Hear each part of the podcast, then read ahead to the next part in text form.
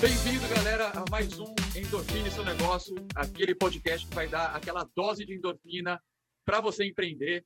E hoje eu trouxe um amigo meu aqui que está aí estourando na parada do ciclismo virtual, que é o Schubert. Esse cara ele, trouxe para o Brasil a primeira prova de ciclismo virtual com realidade aumentada, em parceria com a Ruve, depois a gente explica quem é a Ruve é a primeira prova da América Latina, o qual eu tenho a honra de ter participado e agora é só alegria, tem várias etapas e ele vai explicar melhor para a gente. Vamos dar as boas-vindas então para o Schubert. Diz aí, meu amigo, como é que está o seu negócio, como é que está o seu empreendimento, mas primeiro, antes de tudo, por favor, se apresente. Quem é o Schubert?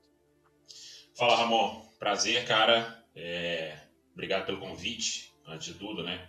É uma honra falar um pouquinho sobre empreendedorismo Perguntar quem é o Schubert é um pouco difícil, né? Geralmente, quando você fala de você mesmo, complica um pouco as coisas. É... Vou tentar dar uma, uma resumida. Sou mineiro, nascido em Belo Horizonte. Hoje moro em Brasília. Me considero hoje candango, não saio daqui, brinco muito sobre isso. É... Tenho 40 anos, na verdade faço 41 agora, semana que vem. Então, apaixonado por esporte desde a adolescência, comecei a fazer triatlo, eu tinha 14 anos, já fazia natação desde os 5, mas principalmente na fase da adolescência fui sempre apaixonado por esportes, focado no triatlo. É, graduado em educação física, hoje atuo na área como consultor esportivo, tenho algumas passagens por grandes eventos, incluindo dois mundiais de judô, Jogos Olímpicos, todos na parte de produção dos eventos, sou árbitro internacional de triatlon, árbitro estadual de ciclismo de estrada. E nas horas vagas, hoje eu brinco, né? Que eu não treino, eu faço atividade física. Então, esse é um pouquinho aí do, do meu histórico, podemos dizer assim, bem resumido. Legal. E qual é o seu esporte preferido aí no triatlo? Ou, Cara, natação, é sem dúvida. Não, natação.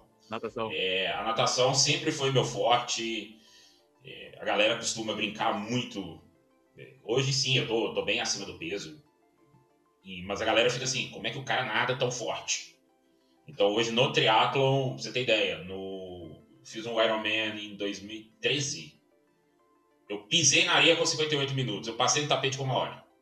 Então assim, eu saí da água no Iron com uma hora de natação. Então a galera fala assim, cara, é impressionante, a sua natação é uma coisa monstra. Mas aí chega no ciclismo, já fui bom ciclista na época da adolescência. Chega no ciclismo, já cai e chega na corrida, cara. A corrida eu sempre, sempre fui assim, putz, não gosto de correr, mas. Completa a tabela. Só para terminar ali a tabela, né? É, eu sou assim na natação. Nunca, assim, já fui nadador, já competi em natação, mas 200 metros, totalmente diferente de longa distância. Faço natação para completar a tabela. Ciclismo também não deixava de ser um pouquinho de completar a tabela, mas, cara, agora eu confesso que o bichinho do ciclismo me picou, principalmente nessa parte virtual. Eu gosto muito de ir para estrada, adoro. Minha esposa me puxou para essa, porque ela também é, é, do ciclismo, ela é do ciclismo de longa distância, do ciclismo de, de subida, né, de montanha, etapa, etc. Mas ela acabou me puxando para essa e é mais uma coisa que eu gosto. Lógico, a minha paixão é a corrida, né? Agora uma coisa, você falou que fez o Ironman, você fez aqui no Brasil? Foi no Brasil. Pô, então a gente fez eu... o Ironman juntos, 2013. 2013. Fizemos Cara, juntos. eu, eu, fiz, eu fiz depois de anos, né? Eu ficava brincando, a galera... A minha história do Iron foi até uma, uma história bacana. Eu tava, tava passando um momento muito difícil na vida. E aí, dois brothers falaram: não, vamos resolver isso. E os caras pagaram a minha inscrição pra prova. Então eles falaram: você tem um ano pra treinar, se vira. Conhecer bem. É a melhor coisa, é a melhor coisa que eu fiz na vida, velho. Foi assim. É. Até hoje a gente conversa sobre isso, foi uma experiência inesquecível. Mesmo sendo apaixonado pelo triatlo, fazendo triatlo olímpico, triatlo sprint e tal, eu nunca tinha feito o Iron, mas eu sempre quis fazer o Iron. É um estilo de vida, né, cara, Ironman, né? É uma coisa é, louca. Eu, falo, eu, a gente brinca, né? A pior parte não é a prova. A pior parte é o treino. A prova é se tira de tabela. A prova é o, eu falo que é o baile de formatura. Então isso, você isso vai mesmo. lá para aproveitar. Curta o seu momento. Você treinou para estar tá ali. Então o pior já passou. Ah, e um, e um detalhe que, que eu lembro, um amigo meu me falou na época, mas é uma frase importante, velho. Isso, essa eu posso te falar que a gente vai falar de vários assuntos, mas nesse tópico específico. Eu fiz a prova na época com 15 horas e 56 minutos. Legal. Meu amigo, se o cara fez sub 9 ou ele fez com 16, 17 horas, a distância é a mesma para todo mundo. Exatamente. Acabou. O desafio é o mesmo para cada um, cara. Cada um sabe até onde aguenta, sabe o seu motivo de estar tá ali, entendeu? Eu lembro quando eu fiz, muita gente falava, eu, eu fiz também, primeiro que foi para 14, 14 horas. O pessoal, pô, cara, você, você, eu tava lá para competir comigo mesmo. Entendeu? Já faço uma coisa além de muita gente. Quando a, a gente fez, né, vamos dizer, 2013, eram poucas provas na América Latina. No Brasil, acho que se não me engano, era, eram duas que tinha, nem isso, eu acho. Era o Iron, eu acho que nessa época tinha só um meio Iron, só é. um ou dois. Eu acho que, era, acho que ainda tinha Brasília. Não, não tinha Brasília mais não. Mas era um, era um ou dois, não, não lembro exatamente. É. E a, as pessoas ainda não sabiam o que era. Então, quer dizer, eu ganhei muito seguidor, eu criei o meu Instagram por causa disso, por causa de ir para uma prova que pouca gente sabia o que era, mas sabia que era uma coisa descomunal, de, de né, é, subhumano. É, tal, e, e, eu falei, não, é possível, é possível. Eu trabalho, eu tinha dois empregos, eu, eu trabalhava em Santo Antônio do Pinhal, no marketing da prefeitura, e uma vez, duas vezes por semana eu voltava para, descia para São José dos Campos para dar aula na faculdade de marketing. Então, quer dizer, é, é possível para todo mundo. O negócio é querer. Mas vamos lá, cara. Agora eu quero saber do Schubert empreendedor. Explica para gente o que, que você trabalha hoje, é, o que você faz, é, o que é o ciclismo virtual na sua vida hoje. Ramon, eu falo que o Schubert empreendedor é aquela velha história, né? Todo cara que empreende, ele empreende, tenta, falha, tenta, falha, tenta, falha. Já tem um tempo que eu faço essa questão de, de empreendedorismo em algumas coisas. Você vai aprendendo com o tempo, isso é fato é, um pouquinho do histórico. Eu comecei em 98, para você ter ideia, como professor de spinning em Belo Horizonte. Quando spinning veio para o Brasil, eu dava aula de spinning e tal, me enveredei para o mundo do, do, fitness, na área de academias e tudo. E aí comecei a ir para o lado comercial. Comecei a parar de ir do lado técnico e ir para o lado comercial. Trabalhei muitos anos, na época com a Body Systems Les Mills, as famosas aulas de Body Pump, Body Combat. Dei aula de Body Pump, Body Combat, Power Jump e tal. Só que aí eu comecei a diminuir o ritmo de aula e comecei a ir para o lado comercial da coisa. Eu fui o representante da Body Systems em Minas durante muitos anos. Depois, empreendi numa academia durante pouco tempo, durante dois anos no máximo. E aí, nesse meio do caminho, resolvi dar uma virada na vida em 2011, começando a organizar competições de triatlo em Minas, porque não tinha mais provas em Minas de triatlo. Ficou um tempo sem ter provas. Sim. E aí foi naquela assim: tem grana? Tem não. Vamos embora. Vai na raça. Vamos na raça. Claro que você sempre tem as amizades, durante o tempo você faz amigos, faz desafetos, isso é normal. E aí, em 2011, eu comecei a fazer, organizar provas de triatlon e criei um circuito em Minas chamado Circuito Trilogia. Ficamos três ou quatro anos com esse circuito organizando provas de triatlon, aquatlon, duatlon, sempre seguindo uma lógica de marketing, mas ao mesmo tempo uma lógica de treinamento. Certo. Tentava conciliar, ah, vamos fazer um aquatlon primeiro, com um duatlon na sequência para finalizar com um triatlon. Sempre fazendo essa sequência de provas para uma evolução. E principalmente no público iniciante do triatlon, cara. A gente não, não, tinha, não queria... Tinha a galera da elite, tinha a galera que já treinava, assim, mas não, cara, a gente queria aquele cara que queria começar a fazer o triatlon. O amador do amador mesmo, né? O amador do amador, cara. O cara que nadava na academia da piscina. Nós lançamos na época uma distância similar ao super sprint, nem se falava ainda de super sprint direito no Brasil, que era uma categoria que a gente chamava de estreante, uhum. que o cara nadava 350 metros, pedalava corria também, principalmente no aquatlon, a gente fazia muito isso e no duatlon. E eu sempre fui assim, não quero fazer mais do mesmo, temos que fazer algo diferente. Entre as loucuras, pra você ter ideia, eu mandei vir boia dos Estados Unidos. A gente tinha uma raia, cara. A gente colocava raia na lagoa. Pra galera ter mais segurança. Legal. Porque eu sou chato com isso. Eu trabalhei muito tempo nos Estados Unidos como, como monitor de colônia de férias. Aqueles filmes americanos, Sessão da Tarde. Sei, sei, sei. Pois é, eu era monitor, cara. Então, eu aprendi muito sobre isso, sobre treinamento de salva-vidas. Então, a gente tinha uma raia que a gente colocava pra galera não se desesperar muito em questão da natação. Principalmente o, os iniciantes. E aí comecei a me envolver mais com, a, com, com eventos esportivos, comecei a ter oportunidade em outras modalidades. Comecei a me envolver muito com a organização de eventos do judô no Brasil, é, através de uma empresa que é de Minas. Trabalhava como freelancer, mas tive a oportunidade de trabalhar na organização dois mundiais de judô, para você ter ideia. Muito legal. E aí foi uma escola, porque aí a gente sai daquele nível organização amadora uhum. mas que você quer fazer um negócio bacana, e aí você vai para evento internacional.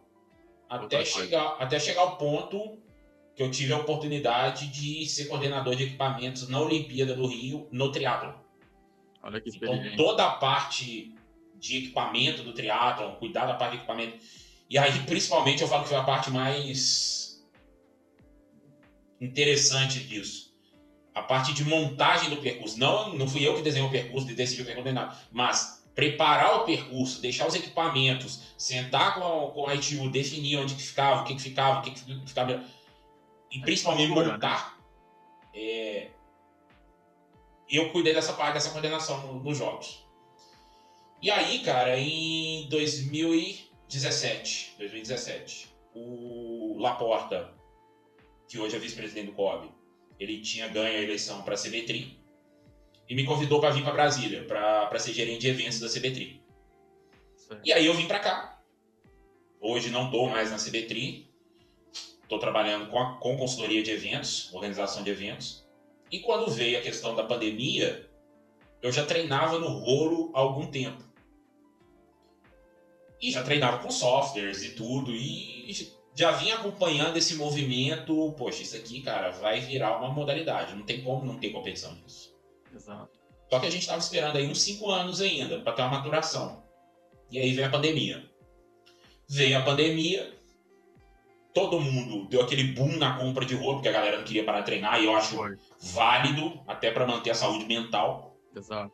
Eu ontem entrevistei o, o, o Fábio da Flex, né, da marca Flex, uhum. e ele falou que na pandemia realmente deu um boom na venda de uniforme. A galera tava treinando em casa mesmo.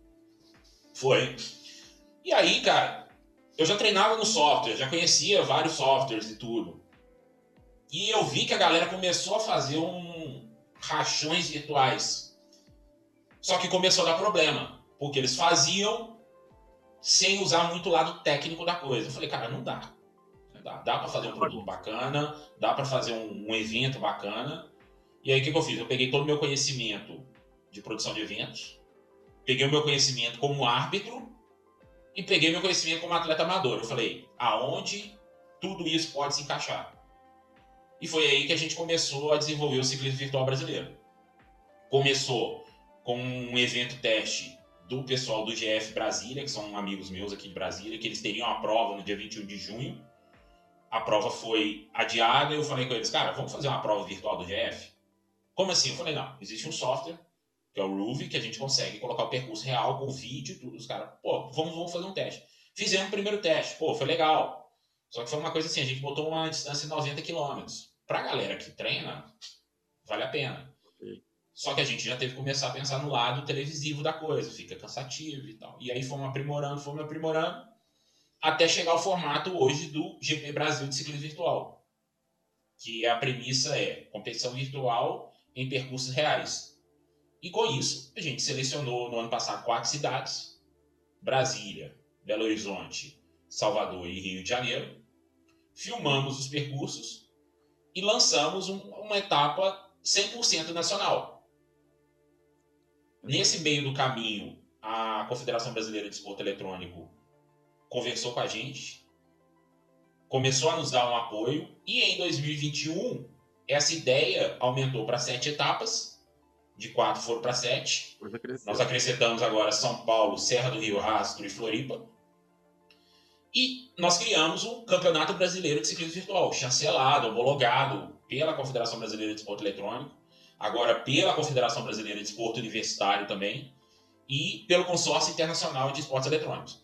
Então, a minha história do empreendedorismo em relação ao ciclismo virtual vem lá de trás, vem de muito tempo, mas vem dessa é. paixão pelo esporte, conciliando com algo que eu já gosto, já conheço de certa forma e vamos aprimorando a cada evento.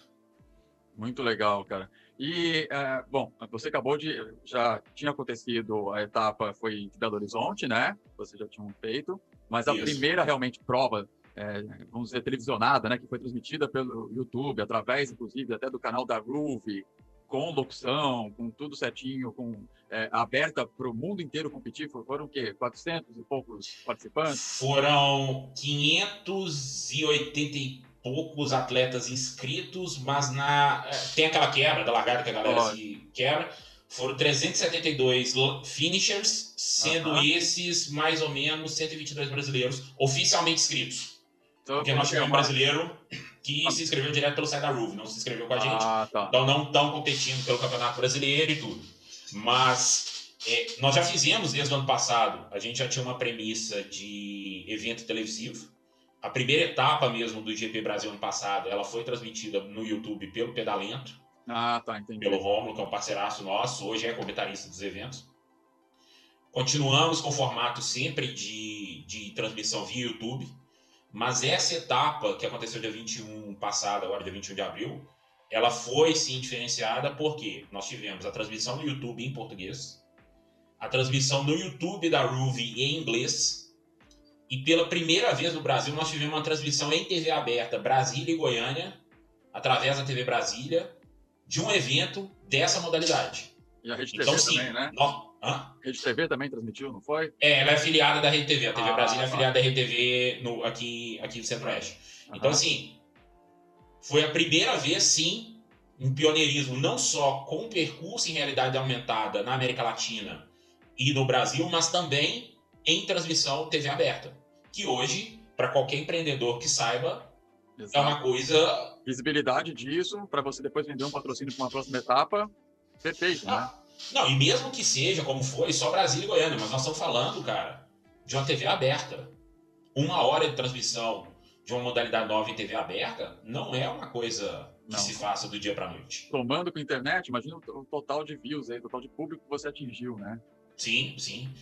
Então, assim, nós passamos da casa de 5 mil dessa vez. Se a gente for somar internet, TV e, e, É, nós passamos dessa casa.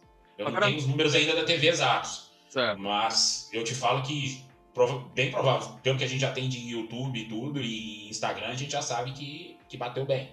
Entendi. E vamos lá. Então, se tratando aí do ciclismo virtual brasileiro, que vamos dizer que é a sua marca, né, que é o seu negócio hoje, é, quais são as redes? Você trabalha com redes sociais, site? Como é que funciona essa parte sua de divulgar para o público? Bom, eu falo que hoje já que a gente está trabalhando no universo virtual, é claro que se a gente não trabalhar com, com mídias sociais, você está fora. Com certeza. Então, hoje a gente trabalha muito com o Instagram. A gente tem um retorno muito maior no Instagram. O é nosso site é o carro-chefe, é o carro-chefe. É. O nosso site não é um site, vamos dizer assim, comercial, não é um site para o cara entrar o tempo todo, comprar a gente tem venda de produtos? Tem, mas essa venda ela é limitada naquele período ali do evento. Uhum. É um site feito hoje para o atleta se inscrever, se cadastrar, saber do calendário, etc. Mas hoje eu falo que o nosso carro-chefe é sim o Instagram. Certo. E graças a um mentor que está aqui na minha frente na tela, né? Que me dá algumas dicas também, é, a gente consegue ter um alcance muito maior de divulgação e de seguidores e principalmente que as pessoas conheçam o que é o ciclismo virtual. Porque muita gente ainda acha que o ciclismo virtual ah, é um videogame. Ah, é uma simulação. Ah, o bonequinho só anda ali e pronto, acabou. Não, meu amigo. Não, não é mesmo. Nós estamos falando. Se você tiver um rolo empate, então. Se você ah. tiver um rolo interativo, meu amigo, você está competindo na rua. Que vem a Serra do Rio do Rastro, não quero nem ver. Você está competindo. Você está fazendo força, você está um contra o outro. Explica pra galera fiz... para entender o que é um rolo interativo, o que é um rolo smart aí. Cara, um rolo interativo é um equipamento onde a bicicleta é acoplada e ele faz a simulação de toda a altimetria do percurso. O que é a altimetria do percurso? Ele simplesmente simula a subida, simula a descida, simula a reta, simula o efeito de vácuo. Se você está com um atleta na sua frente, você economiza energia. Então, nós estamos falando aí de equipamentos super precisos que você vai fazer força, você vai suar tanto quanto na rua. Isso mesmo. E se, por incrível que pareça, você pegar o mesmo percurso na rua, subir o arquivo GPX pro rolo e fizer o mesmo treino no rolo, você vai ver que a diferença é mínima. Se você começar a comparar os jogos de marcha, a velocidade dos pontos, etc., você vai ver que a diferença para a rua é mínima. E é na então, rua, a pessoa ainda tem aquela coisa de parar de pedalar e a bicicleta continuar andando na, na, numa descida. No rolo, rolo não, você vai fazer força 100% do, do, do tempo ali. Então, quer dizer, você queima muito mais caloria, né? Cara, eu não posso, não vou falar que você queima muito mais caloria, mas o, o, o esforço físico, é ele chega a ser até um pouco. Você tem um esforço físico até um pouco não maior. Mas como você não tem o efeito do vento contra, de temperatura, etc., você está num ambiente fechado e tem que usar um ventilador, o seu aumento de temperatura é bem maior. Então, pode chegar a ter um gás calórico, sim, um pouco mais alto, sim. Mas até hoje não tem estudos tão precisos sobre isso. Mas o esforço que você está fazendo ali é realmente similar ao que você está fazendo na rua. É, eu sou a prova disso, cara. Eu emagreci bem nessa pandemia. Eu dei aquela engordada básica, né? No começo, tudo. Aí eu comecei a treinar em casa. Graças ao Ruve, é, eu comecei a pedalar bastante. Cheguei a fazer os Ironmans, fiz um 70.3 aqui. O pessoal fala, ah, mas como é que você fez Ironman dentro de casa não tem piscina? Aí troca por corrida a parte da natação. Então, eu fiz um 70.3 correndo num percurso, eu não tenho esteira, eu corri dentro do apartamento, percurso de 13 metros, eu corri os 21 quilômetros aqui, da, da sala para o quarto, do quarto para a sala. E foi, cara, não interessa, interessa é o desafio, é, é, é aquilo que você coloca na cabeça, você vai conseguir. Fiz e foi muito legal, cara. Eu acho que foi o que me ajudou a não pirar durante essa pandemia. Cara, eu acho que foi o que ajudou muita gente a não pirar. É... O trem, esse, é, essa facilidade de tecnologia que a gente tem hoje, se fosse cinco anos atrás, cara, esquece. Sim, eu falei disso num dos podcasts que eu gravei. Cara, imagina como é que seria, até para as próprias empresas, para fazer o marketing, não tinha como. Entendeu? Você tem que ficar, sei lá, mandando mala direta pelo correio para divulgar o seu produto, para tentar vender a sua marmita, que fosse um restaurante, não teria iFood, a isso, a aquilo, entendeu? como é que faria assim, uma pandemia há cinco, seis anos atrás? E, e eu falo, Ramon, que até nessa questão de marketing, muitos conceitos vão mudar. As pessoas tinham muita restrição aí dessa questão de delivery, é, produtos de internet, compra na internet. medo de comprar pela internet, né? Isso. Treino no rolo, treino indoor tal. Foi forçado? Foi forçado. Só que agora, na hora que a gente tiver uma reabertura total do, do comércio, é claro, ter, vão ter as provas de rua? Vão, cara. Eu tô morrendo de saudade de, de competir na rua. Lógico. Mas o conceito do cara vai mudar. Eu falo hoje, por exemplo, a galera que tem um rolo e vai treinar durante a semana. O cara antes acordava 3 horas da manhã para ir pra rua. Claro, vai ter gente ainda acordando 3, 4 horas da manhã para ir pra rua. Mas o cara vai ter, o cara que tem um equipamento em casa e tem condição, mesmo que seja um rolo simples com sensor de cadência e velocidade, ele não vai precisar fazer aquele treino intervalado na rua. Ele pode ficar mais tarde, ficar com a família dele em segurança. A gente sabe que não está fácil hoje pedalar na rua. Brasília, graças a Deus, ainda tem uma condição excelente de, de, de treinos de rua. Mas eu te falo, onde eu moro, eu moro em cidade satélite, moro em Samambaia. Para sair durante a semana é complicado. Uhum. Se fosse no plano piloto, igual quando eu mudei para Brasília, que eu morava do lado do parque, cara, era perfeito. Né? Acordava, pedalava no parque, voltava para casa mas durante a semana, uma das razões de eu ter investido em, em rolo, em equipamento, foi justamente para ficar mais com a minha esposa, ficar mais. Cara, mudei para um prédio. Eu, isso eu falo sempre, toda vez que me perguntam, mudei para um prédio que tem uma infraestrutura que me permite ter uma piscina de 25, me permite ter uma academia para treinar, entendeu? Mas hoje eu faço assim, eu faço atividade física, não estou treinando, não tem prova-alvo, estou focado 100% Você mantém, né? virtual. Eu mantenho, estou mantendo a minha saúde. Até porque, como a gente fala, a endorfina te ajuda no trabalho, né, cara? Te sim, dá aquela sim. pique, te dá aquela vontade. Tipo, hoje eu já fui correr cedo, já para poder a cabeça funcionar melhor, para poder estar tá aqui com você mais disposto. E agora me diz uma coisa, mesmo voltando, né, tudo vai voltar tudo normal, se Deus quiser, é, tem projeções grandes aí para ciclismo virtual, né, cara? Pelo que eu fiquei sabendo. Cara, projeções grandes não, projeções olímpicas. Olímpica, é. Então, olímpicas. Vou deixar para você falar aí. É, eu falo que dia 21 de abril de 2021 foi a data derradeira do ciclismo virtual no Brasil em relação à, à inovação. E no Estávamos dia 20... lá fazendo história. Estávamos lá fazendo história, cara. Estávamos lá fazendo história. E no dia 22 de abril, acordamos com a notícia de que o Comitê Olímpico já tem na agenda 2025, que eles chamam, né, um projeto de cinco anos, uhum. a inserção dos esportes eletrônicos sendo o carro-chefe o ciclismo virtual. Olha aí, galera, olha essa notícia. O presidente da UCI é o, o, o, presidente do Conselho de Esportes Eletrônicos do Comitê Olímpico Internacional. E agora, entre final de maio e meados de junho, já estão chamando de Olimpíadas Virtuais, mas não é uma Olimpíada Virtual, mas é um Virtual Series que eles chamam, aonde vão ter modalidade de ciclismo, remo, automobilismo, se não me engano, beisebol, golfe. E o basquete e o futebol já estão interessados. Tudo virtual. Tudo virtual. Olha isso. Porque qual que é a, a premissa deles agora? É, o formato olímpico hoje, como ele está, ele é muito caro. Certo. E também trazer um público mais jovem para perto do, do, do, cenário olímpico. Excelente, muito bom. Né? Então, hoje a gente vê, por exemplo, essa semana, essa semana nós estivemos no, nas finais do Universitário de Esportes aqui em Brasília, demonstrando ciclismo virtual. As finais foram com League of Legends, Counter-Strike, é, Free Fire, Poker e. Eu esqueci o nome do outro.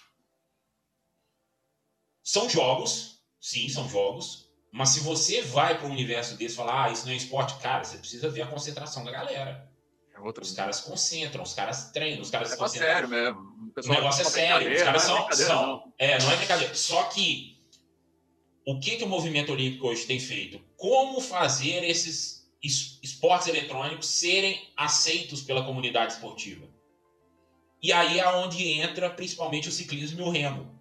Porque nós estamos falando de duas modalidades com esforço físico extremo, como se estivesse numa competição real. O automobilismo não deixa de ser também um de esforço físico, mas são pouco. Aí a gente vai no, naquele patamar o seguinte: o automobilismo um simulador real é bem caro. Nós estamos falando na casa de quase milhões. É. O remo vai muito de adeptos de acordo por cada país. Existem países que o remo é muito forte. No Brasil tem uma cultura de remo, os clubes de regata, Flamengo, Vasco, etc. Mas não é uma modalidade tão difundida, porque depende muito de local, lago, para ser praticado. E aí vem o ciclismo, que no mundo, todo mundo tem uma bicicleta praticamente. E seja ela uma bike de triatlo, uma mountain bike, um, uma bike de estrada, uma CCzinha, vamos dizer uma barra assim. Forte, você consegue uma barra forte, o cara tem uma bike pedala e consegue colocar no rolo. Então eu falo que hoje o ciclismo ele vai ser o carro-chefe e não duvido, Ramon. Talvez exista alguma pequena coisa em Tóquio, mas como as restrições de público não se deve, deve ser feita, mas eu em Paris nós já vamos ter, pra você ter ideia como é que o movimento olímpico está mudando. O breakdance vai ser modalidade demonstrativa na Olimpíada. Por causa da cultura do breakdance na França. Uhum. Eu não duvido que nós tenhamos já demonstrações de ciclismo virtual e remo na França. E eu tenho plena certeza que Los Angeles nós já vamos ter ciclismo virtual como modalidade, uma nova modalidade do ciclismo. Assim como você tem o mountain bike, o ciclismo de estrada, o ciclismo de pista, o BMX, o ciclismo virtual ele vai ser mais uma modalidade dentro do, do cenário olímpico. Olha aí, é uma projeção de onde vai chegar, né, cara? É uma coisa realmente para você deslumbrar aí e para o seu negócio excelente, né? Porque é aquilo, quem sair na frente, como eu falo, bebe água limpa, né? Então agora é a hora de, de quem quer investir nisso, de quem quer trazer sua marca para junto disso e ter uma grande exposição, é pensar longe entendeu? É investir agora para poder colher lá no futuro. E vai colher, e vai colher bonito, porque eu acho que é uma excelente oportunidade que a gente está tendo já desde agora, né? Nesse, nesse momento. Cara, e eu falo que é o seguinte, é, eu lembro uma vez, eu estava com o chefe de, da delegação inglesa em Belo Horizonte, conheci, fui bater o papo com ele e tudo, e aí teve um dia, eu na minha inocência ainda do começo de eventos internacionais e tal, e aí um dia ele virou para mim e falou assim, a gente conversando, ele falou, ah não, porque nós temos treinos hoje na UFMG, porque eles estavam usando ainda um ano antes, testes e tal, nós temos treino às 10 horas da noite. Eu olhei para ele e falei, cara, por que treino 10 horas da noite? Aí ele, porque vai ser o horário que as provas de natação, as finais vão ser, nas Olimpíadas. Aí eu, como assim? Ele falou, não, porque a NBC americana comprou os direitos, então quem manda é a TV. E aí, se você notar, as finais da natação, o vôlei de praia nas Olimpíadas terminava meia-noite e meia, uma hora da manhã. É. Software e tal.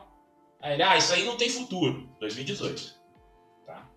É a mesma coisa do lançamento da televisão na época do rádio, né? Ah, isso, isso. não vai nada. Chegou agora, no início da pandemia, durante o processo da pandemia ano passado, etc. E eu ainda escuto, ah, depois que a pandemia passar, isso vai acabar.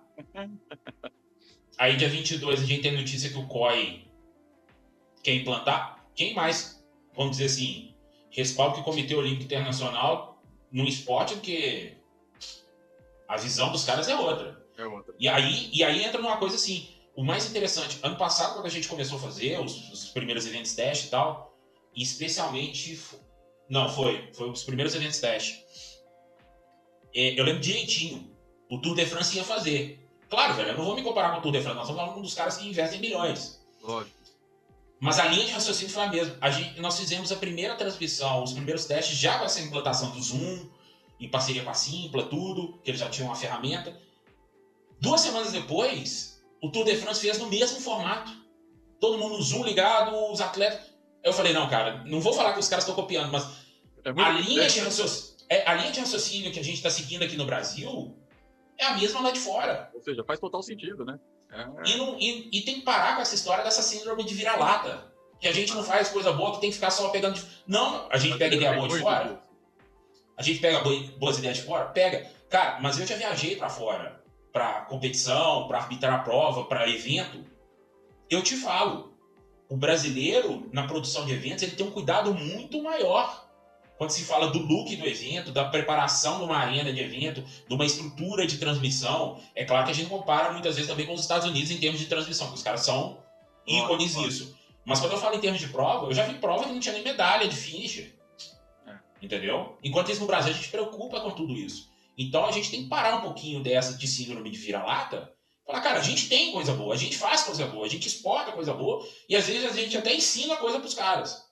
É claro que a gente aprende muito com eles. Mas a linha de raciocínio nossa, principalmente em relação ao ciclismo virtual, está muito antenada com o que está sendo feito fora do país. Certo. O que vai entrar nessa disputa aí, e aí entra no mundo do esportes mesmo, dos esportes eletrônicos, é a guerra de software.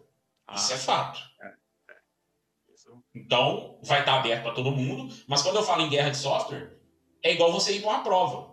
Cara, você vai competir em São Paulo, você vai competir aqui em Brasília, você vai competir no Havaí. São percursos diferentes. O software é a mesma coisa. Exatamente. Mas vamos voltar aqui para a sua parte de, do empreendedorismo. É, hoje você divulga, então, a sua, a, a sua plataforma, né, o seu negócio no Instagram. E quais os meios, as formas que você divulga? Você faz patrocinado, você faz parceria com, com atletas, com influenciadores? Como é que funciona essa sua divulgação? Até pode usar de, a gente pode dar de exemplo para muita gente que está aqui escutando a gente ou que está assistindo a gente através do YouTube, né? Cara, hoje a gente tem uma linha muito bacana, que é aquela. Não basta apenas ter a marca ali, igual se colocar, coloca sua marca aqui no evento, você dá X reais e pronto, nisso, né? Tem, tem. A gente, a gente gosta muito, por exemplo, eu, eu cito como. Por incrível que pareça, vou mostrar aqui já que. Ali tá a minha bike Isso. com setup de competição. A gente entrega até no- nos kits, a gente gosta muito de personalizar eu isso. sou apaixonado, cara. Isso, eu tô louco por um desse, cara. Pois é, a gente faz Ai. item personalizado, é, são coisas desse tipo. E aí você pergunta como é que a gente faz essa divulgação. É, existem várias maneiras. Uma das maneiras que a gente viu, e é o cenário hoje, que a gente Ah, deixa eu só fazer um adendo aqui, porque tem o pessoal está escutando a gente pelo podcast também, né? Pela, pelas plataformas. Sim, sim. Ele mostrou pra gente a bicicleta dele com setup de competição, ou seja, com as rodas de competição, o jeito que ela fica preparada. E aí ele mostrou uma miniatura em acrílico da bicicleta dele. Que ele, inclusive, vocês, é, quem fez a prova de Belo Horizonte, né? Recebeu, Recebeu. isso kit, né? Dependendo do kit que ela, que ela comprava lá, aquela inscrição que ela fazia, ela recebia a miniatura da bicicleta dela. Ou seja, se eu tivesse feito uma inscrição nessa época, eu receberia uma miniatura da minha bicicleta real ali. Em, em- qual é a proporção? Não sei, você sabe? né? Cara, a proporção eu não fiz ela ainda. Mas só pra você ter ideia, a de Belo Horizonte a gente foi além. Não era nem só a miniatura da bicicleta. Se o atleta tivesse uma foto dele, de perfil, competindo e tudo, Pedalando. pedalando, a gente mandou a foto, o cara pedalando a bicicleta. É, o A Ricardo mostrou, dele. né? O assim dele É. mostrou a bicicleta dele. Ele tá apaixonado É. pelo negócio. Eu também fiquei louco na hora que eu vi, cara. Demais. É, então, assim, a gente é, é, volta a falar.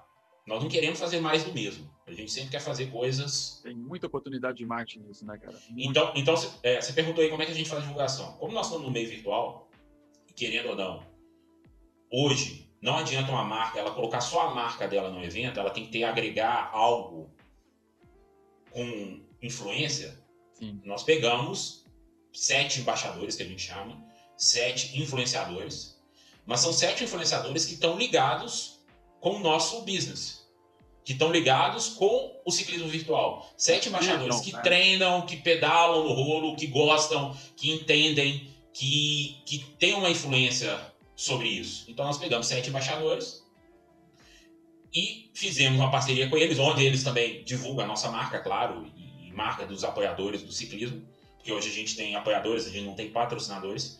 Então, assim, e fazemos um gran, uma grande divulgação, inclusive com cards personalizados desses embaixadores, no de acordo super com... Trunfo, né? Bem legal isso. É um super trunfo, tem um super é. trunfo também.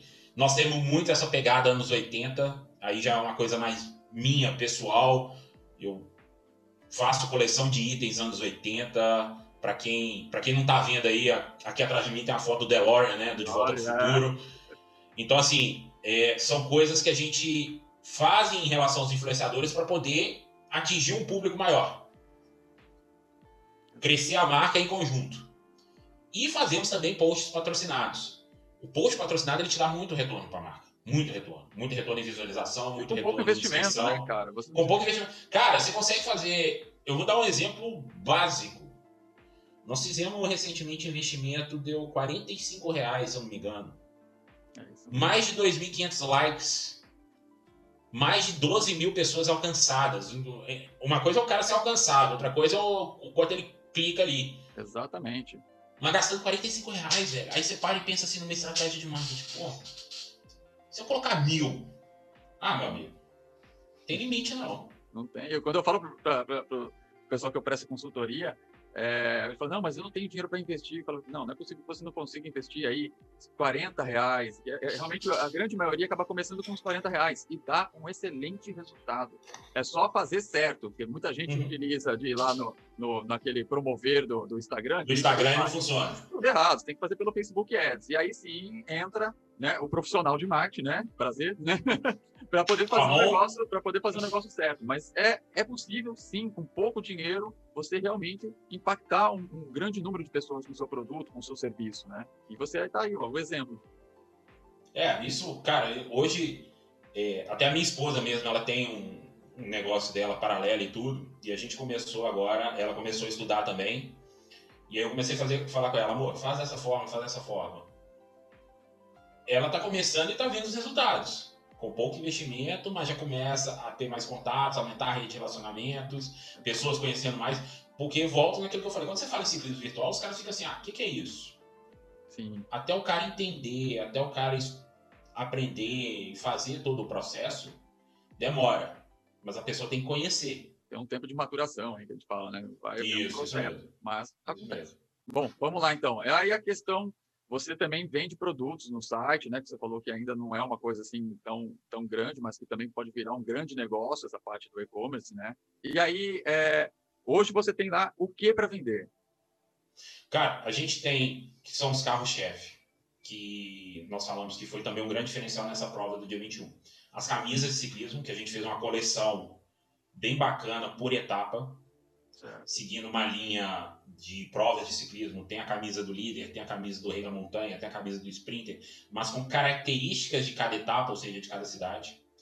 Na etapa de Brasília, foi bem bacana porque o Avatar, a camisa que o Avatar no Ruve está utilizando é a mesma camisa que os atletas compraram no kit. Isso foi muito legal. E foi até interessante, essa semana eu estava, durante a exposição que a gente estava fazendo sobre o ciclismo virtual, é, nós colocamos um percurso da Bélgica, de Francorchamps, Certo. Cara, uns cinco caras utiliz, utilizando o Roof e o uniforme de ciclismo virtual. Porque ele está disponibilizado para o mundo. Fica não só para competição. E aí, cara, os caras têm lá o uniforme do Roof, o uniforme do Ironman. Aí o cara utilizando o uniforme de ciclismo virtual, eu assim falei, caramba, velho, o que, que é isso? Olha onde chegou. E tem marca é, lá, né? Tem a marca. É a marca, tem a marca da 3T que, que apoia a gente no, no, na confecção das camisas e tudo. Foi responsável pela questão da, da, da, da renderização do avatar, porque Olha tem um curso sobre isso. Então, assim, Tá no mundo inteiro. Com uma coisa que parece uma besteira, mas, cara, o cara quer vestir aquela camisa, o cara quer ter aquela camisa. A gente sentiu muito isso no, no, na prova, na semana da prova que a gente começou a divulgar os, os avatares. A galera, pô, que dia que eu posso, que dia que vai ter? Então foi muito isso. Para esse evento, a gente colocou também uma placa de finisher. Essa o cara compra. Aí vai a placa lá com o tempo dele na prova, tudo bonitinho, quanto que ele fez, etc. Temos alguns itens personalizados, por exemplo, caneca. A gente faz as canecas personalizadas por etapa, né? Para quem está vendo pelo YouTube consegue ver a caneca, ele está é, mostrando aqui da etapa de A canequinha, é. Aí vai muito naquela pegada, não sei se é da sua época, Ramon, da minha, daquela coleção do copo dos do Thundercats, você lembra? Com você fazia certeza. coleção Com e certeza. tal.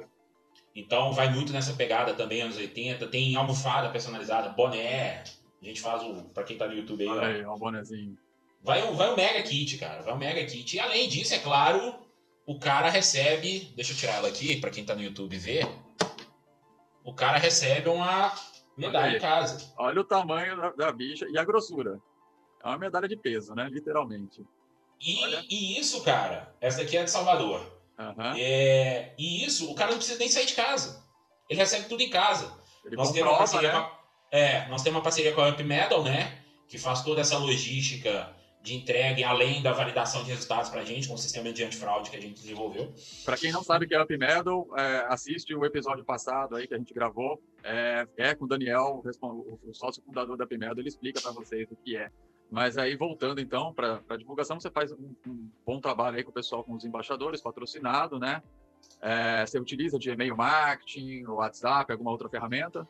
Cara, hoje a gente utiliza muito o WhatsApp, mas é um WhatsApp assim bem direcionado para quem já competiu. É, geralmente na semana do evento a gente faz um- uma lista de transmissão, não é nem um grupo, mas faz uma lista de transmissão para mandar informações diretas da prova para o atleta, porque como é algo muito novo, não deixa de ser uma prova que o cara tem que se preparar. Certo. É, e-mail marketing a gente dispara sim, mas é, não é uma ferramenta que hoje a gente utiliza tanto. Hoje o nosso grande foco é sim Instagram, com criação de posts, criação de stories. E nós já vimos que tem um movimento grande agora dos próprios atletas criando o seu material, repostando, marcando, sendo reconhecido. Então, assim, é, a gente vê que esse movimento tem sido bem bacana em relação às mídias sociais.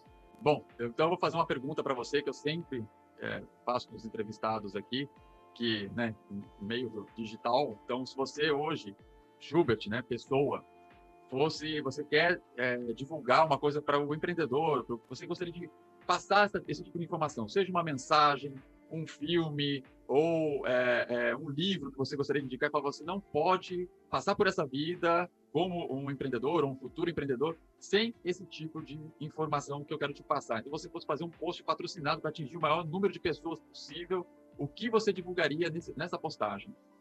Tem que ser só um ou pode ser mais de um? Pode, pode ser mais de um, não tem problema. Quanto mais informação para o empreendedor, melhor. Cara, é, se eu for analisar dois cenários, se eu for analisar um filme, teoricamente, sobre empreendedorismo e arriscar, eu diria que a história do McDonald's é um excelente filme para se ver, com Michael Keaton. A, a história, a história do, do McDonald's é uma história bem bacana. Quando a gente vai para o ciclismo virtual, eu falo que as pessoas. Aí entra o Michael Keaton de novo, tá?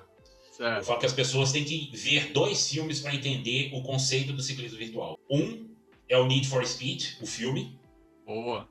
aonde tem que se ver o lado não da competição só de carros, mas como ela é feita e como ela é conduzida pelo Michael Keaton.